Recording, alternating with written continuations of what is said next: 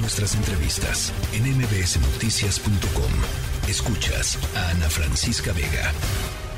Bueno, pues mañana es Día del Amor y la Amistad, ¿no? Día de San Valentín, ¿cómo olvidarlo? Em, y pues hay que decir que no todo lo que rodea eh, al amor y sobre todo al amor en Internet es una bonita historia y hay que estar pues muy conscientes de lo que puede suceder porque además cada vez más mexicanas, mexicanos eh, y seres humanos en el planeta buscan el amor a través de Internet, ¿no? A, través de las aplicaciones, a través de los chats, a través de las redes sociales, en fin. Eh, y hay otra vez, bonitas historias, pero por otro lado hay riesgos muy concretos que hay que tener simple y sencillamente, no es para guardarles la fiesta, simple y sencillamente en mente cuando uno utiliza eh, pues estas herramientas para tratar de esto, encontrar el amor. Eh, ustedes en el Consejo Ciudadano para la Seguridad y la Justicia de la Ciudad de México encontraron eh, riesgos y, y detectaron riesgos muy, muy concretos. Salvador Guerrero Chiprés, te saludo con mucho gusto. ¿Cómo estás?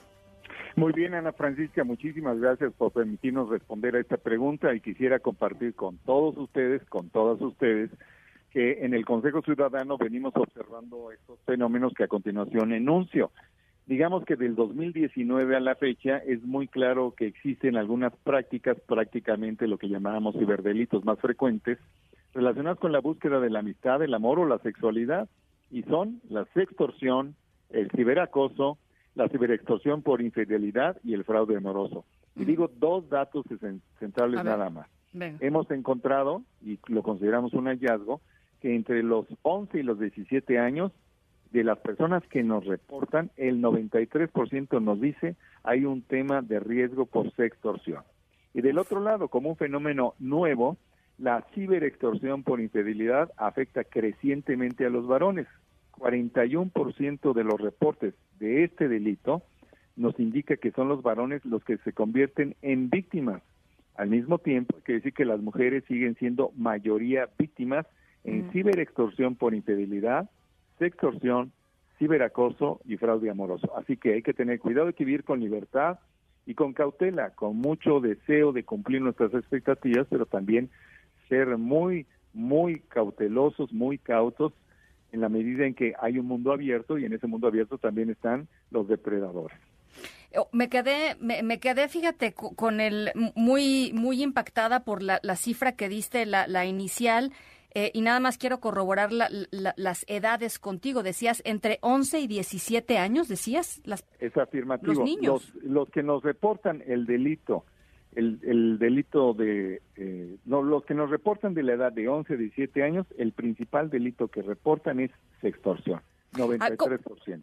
¿Cómo se define sextorsión, eh, Salvador, para la gente que nos está escuchando? Sí, eh, acabo yo de atender una historia, precisamente hablemos de un muchacho o muchacha de 13 años que decide establecer una relación de confianza con una persona a través de un teléfono celular y llega un momento en que se comparten imágenes y videos de ellos mismos sin ropa o realizando algún tipo de experiencia que quieren compartir a partir de esa confianza construida. Y luego resulta que la niña que está del otro lado o el niño les dice, pues fíjate que si no quieres que esto lo difunda en la escuela, claro. o en el trabajo de tu mamá, o en el trabajo de tu papá, me vas a tener que depositar una cantidad en un lugar que yo te voy a decir, o me vas a entregar esto, o de otra manera, pues voy a destruir tu imagen.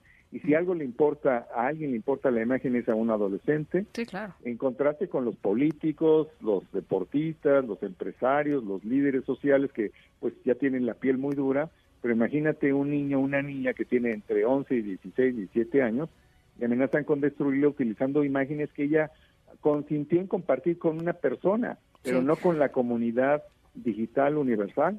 Claro, ahora esto... esto hay que decirlo, es un delito, es un delito este, establecido en el Código Penal. Así es, de hecho hay tres, tres artículos del Código Penal local que posibilitan la persecución de este delito. Hay que señalar también que muchos apuestan a que se mejore y se optimice el derecho positivo al respecto, pero ya con lo que está se puede perseguir ese delito. Ahora, dime una cosa, eh, digamos, las personas que denuncian están entre 11 y 17 años y los extorsionadores, digamos, o los sextorsionadores, ¿son de la edad o son mayores? ¿Cómo funciona? ¿Cómo está ese? ese ah, déjame precisar. Bueno, primero es prácticamente imposible saber la edad de los que son los victimarios porque muchas veces no se los conoce dado que estamos hablando de ciberdelitos.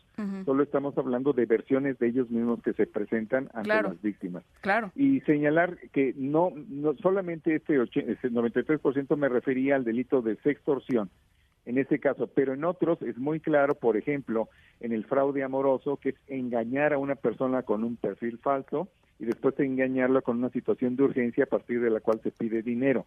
En el fraude amoroso sí tenemos, por ejemplo, un creciente eh, pues indicador que nos dice que personas de 60 años y más son víctimas de este fraude amoroso y también señalar que prácticamente en los cuatro delitos que he mencionado, prácticas delictivas como sextorsión, ciberacoso, ciberextorsión por infidelidad o fraude amoroso, prácticamente en todas, la mayoría de las víctimas son mujeres y el promedio de victimización, porcentualmente hablando, es de 70. Híjole. A ver, entonces, para la gente que se esté enfrentando, digamos, a, un eh, escenario como el que nos eh, describes, Salvador, ¿cuáles son las herramientas a las que tienen eh, a las, o las que pueden acceder? Bueno, primero que nada hay que decir que todo aquello que es un secreto compartido deja de ser secreto y eso incluye imágenes de nosotros mismos, en situaciones sexuales o de carácter erótico o semierótico. En la medida que compartimos en ese momento perdemos el poder de controlar el secreto. Y segundo, sobre todo para lo que se refiere a fraude amoroso, considerar que en ninguna circunstancia, cuando después de que se establece la confianza a través de una aplicación, sea Tinder o de las redes sociales como Facebook, después de que se establece la confianza, de ninguna manera, en ningún caso, hay que entregar dinero. Y esa es la clave, cuando ya se crea una situación de urgencia y se nos dice hay un problema familiar, un problema con la tarjeta, no puedo fallar, no puedo este, viajar, lo que sea, cualquier situación crítica donde se pide dinero, en ese momento estamos hablando de una situación inminente de intento de fraude y eventualmente de extorsión. Bueno, pues ahí está, eh, por supuesto, todas las líneas del Consejo Ciudadano abiertas, ¿no? Para recibir Así es. Eh, menciono rápido, muchas gracias Ana Francisca por permitirme decirlo, es el 55 55 33 55 33, funciona 24/7, servicio para todo el país desde la capital nacional y ofrecemos contención emocional y guía jurídica y ojalá que nos permitan acompañarlos acompañarlos al Ministerio Público, abrir una carpeta de investigación para que seamos ejemplo de no permitir la impunidad en estos delitos.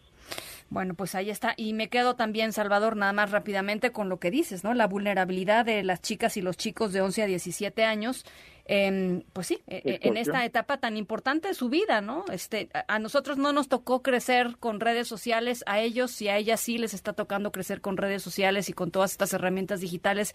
Y eso tiene muchísimas, eh, eh, potencialmente cosas eh, hermosísimas, pero también riesgos que hay que estar muy conscientes, muy, muy conscientes. Lo dices muy bien, básicamente hay que disfrutar la libertad, nuestro ánimo de exploración, nuestras expectativas de satisfacción, pero hay que hacerlo con cautela y siempre hay que apostar, por supuesto, por la confianza y la libertad respecto del prójimo, pero asumamos que hay delincuentes ahí que están en la extorsión y en el fraude. Un abrazo, como siempre, Salvador. Gracias. Hasta luego, Ana Francisca. Buenas semana. La tercera de MBS Noticias.